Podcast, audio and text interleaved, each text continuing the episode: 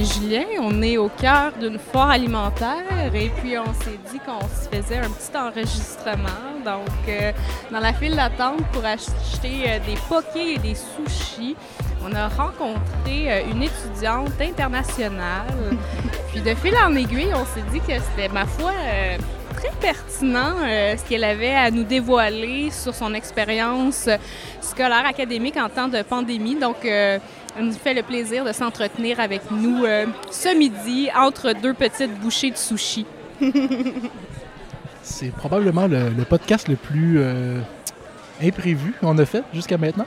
En fait, je vais te laisser te présenter juste rapidement euh, ton nom. Qu'est-ce que tu fais ici à la QPC, au Cégep, au Collège Morancy? Et comment on s'y retrouvé? Donc, je m'appelle Corentine de Genève et je suis étudiante au Cégep de Jonquière en gestion de commerce. Euh, je vais sur ma troisième année et euh, je travaille en recherche avec ECOB sur euh, l'intégration des étudiants internationaux et, au Québec. Et là, dans le fond, j'ai une petite question pour toi en ce qui a trait à ton parcours. Est-ce que tu as commencé ton cégep avant, pendant la pandémie? Comment ça s'est passé? Donc en fait, je me suis inscrite juste avant la pandémie. Et puis, j'ai pas lâché mon, mon, voyage. Euh, et, donc je suis arrivée euh, en hiver 2020. OK. Et tu avais commencé, dans le fond, euh, en hiver ou précédemment un peu? Alors j'ai commencé par en session d'hiver, donc j'ai fait six mois en ligne depuis la France à distance. OK. Et j'ai fait, je suis arrivée en janvier 2021. Et là, euh, comment tu as fait pour rester motivé dans un programme que tu prévoyais faire au Québec, mais là, tu étais en France à distance en train de suivre des cours au Québec? Donc, est-ce qu'il y avait des défis pour la motivation, pour la gestion des études? Alors, ne serait-ce que pour les horaires, là, comment euh, tu as fait pour euh, tenir le coup?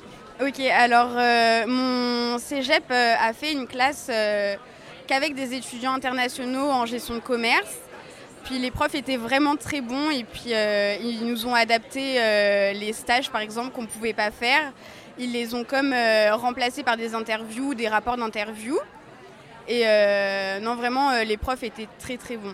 Puis là, comment vous avez fait pour découvrir la culture québécoise à distance ou pour vous faire des amis à distance? Est-ce que vous avez réussi? Comment ça s'est passé? pendant un an, les liens ont été faits qu'avec euh, des étudiants euh, qui étaient dans la, dans la même classe, donc des étudiants euh, internationaux. Et une fois arrivés sur le territoire, on a pu faire avec l'association étudiante des étudiants internationaux, on a pu comme faire des, des activités, donc de la tire d'érable, des visites de la ville. Vraiment, malgré le Covid, on a essayé de faire le maximum de choses. En ce moment, j'ai à peu près 10 000 questions qui sont dans mon cerveau, mais je vais t'en poser quelques-unes seulement. Parce qu'on a, pour 10 à 15 minutes une présentation là, à 13 heures. Donc, ma première question, ce serait euh, pourquoi le Québec? Donc, euh, tu es en France, tu étudies, tu es dans un programme. Pourquoi changer? Pourquoi aller à l'international? Et pourquoi le Québec? La francophonie, quand même, est assez grande? Il y a d'autres options. Qu'est-ce qui a guidé ton choix? Alors, à la base, moi, euh, le Québec, ça m'intéressait pas vraiment. Puis euh, je faisais des études, donc l'équivalent d'un DEC en France, en, management. Puis je m'ennuyais un petit peu. Puis un couple d'amis qui sont revenus pendant l'hiver m'ont parlé de leur, de leur expérience et m'ont dit que vraiment c'est quelque chose qui pourrait me plaire. Puis du jour au lendemain, j'ai lâché mon école, puis j'ai décidé de, de tenter l'aventure.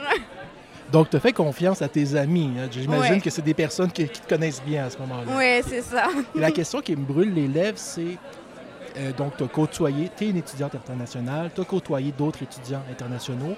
Quels sont les défis propres aux étudiants internationaux? Qu'est-ce que, c'est quoi leur réalité et comment euh, ils ont des défis propres à cette réalité-là? OK, alors euh, déjà, bah, premièrement, la gestion de l'argent. Euh, la gestion d'habiter seul, en colocation, c'est quand même des choses qu'on n'a jamais vécues avant. Et créer des liens avec des Québécois en n'ayant aucune interaction avec des Québécois, c'est quand même très compliqué. Oui, effectivement. Puis, est-ce que tu as quand même réussi à euh, te faire des amis? Parce que là, comme tu as commencé en ligne avec des étudiants euh, français, est-ce qu'il y avait déjà une cohésion sociale qui a peut-être rendu plus difficile euh, le fait de se faire des amis une fois rendu sur place? Comment ça s'est passé? Parce qu'habituellement, les étudiants internationaux arrivent, suivent des cours, dans le fond, avec les étudiants québécois. Si, ma mémoire est bonne, dans le fond, tu es à quel cégep, Jonquière? Donc, cégep de Jonquière, c'est ça. OK, donc tu arrives en plein, dans le fond, pas au centre-ville.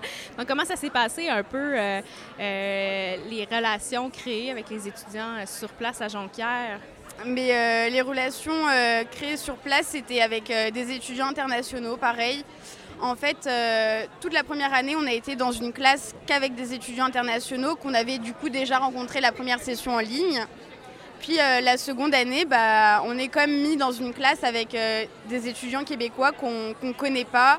Nos groupes sont chacun formés et puis c'est comme euh, une gang, il y a une gang euh, de Français, une gang de Québécois, puis on n'ose pas euh, l'un vers l'autre aller, aller à la rencontre de l'autre. quoi.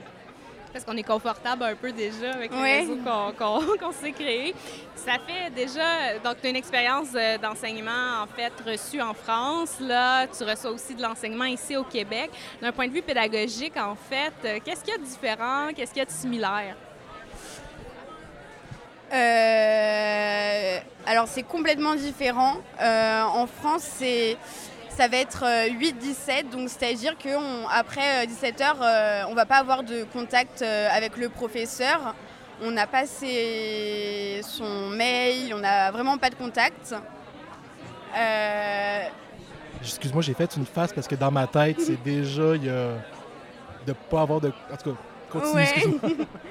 Euh, si on a des questions, c'est en classe et encore.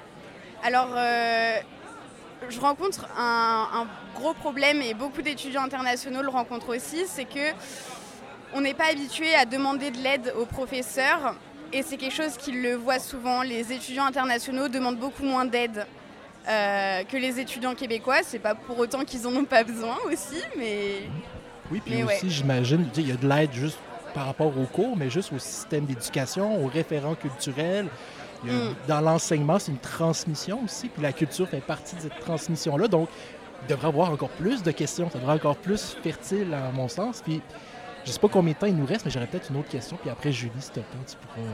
Mais euh, si tu avais à faire un plaidoyer pour les gens qui t'écoutent à l'international, en France ou ailleurs, qu'est-ce que tu trouves jusqu'à maintenant dans ton expérience assez enrichissante pour donner le goût à d'autres d'avoir cette expérience-là? Qu'est-ce que tu leur dirais? Les associations étudiantes, c'est trop bien. On crée plein de liens, on fait des activités. C'est pour nous, il y a un budget qui est pour les étudiants. C'est bah, inimaginable avant d'arriver au Québec.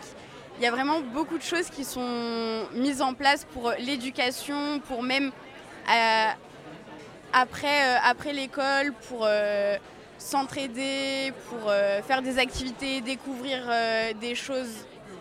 C'est vraiment, il y a beaucoup d'activités. C'est... Et jusqu'à présent, qu'est-ce que tu remarques qui a changé chez toi? Donc, tu es au début peut-être de ton aventure ici au Québec. Qu'est-ce que ça a changé euh, chez toi déjà peut-être?